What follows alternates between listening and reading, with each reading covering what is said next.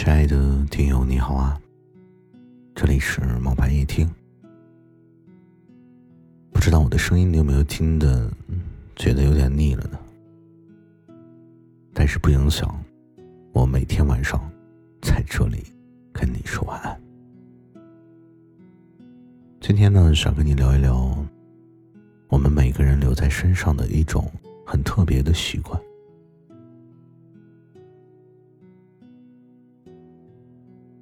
也许我们都有过这样的体会啊，虽然我们已经分手了，但是你身上仍然留着他的一些习惯，会在过往相处的无数个日子里啊，这些特质已经变成了你的。比如说，你说话的语气、神态，用来骂人的字眼，喜欢吃的食物和饮料，还有你的作息时间。看书的品味，甚至是一些非常微小的细节，可能都能看到他的影子。而这一切本来是属于他的。人离开了，没有办法带走曾经属于自己的习惯，但是，你的习惯，有一部分也同样的留下给他了。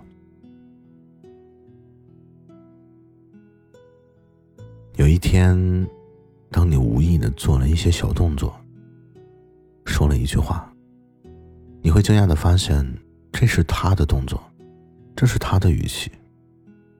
当你在餐厅里点了一份五分熟的牛排时，你才想起来，这是他最喜欢的烹饪方式。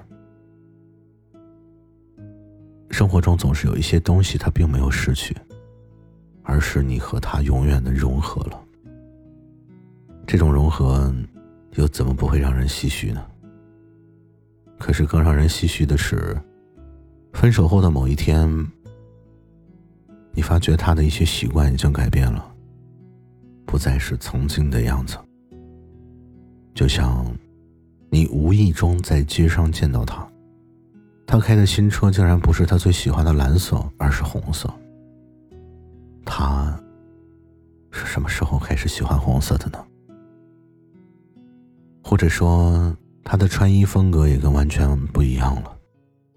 他是什么时候喜欢这种类型衣服的呢？当你这么想的时候，你也知道，你已经没有权利去知道。等你摇电话给他，他还没有回家。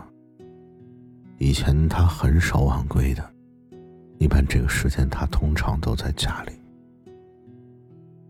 你可以永远的留住他的一些习惯，但是，你没有办法阻止他拥有新的习惯。新的一切，都与你无关。你的生活，也是这样，对吗？晚安。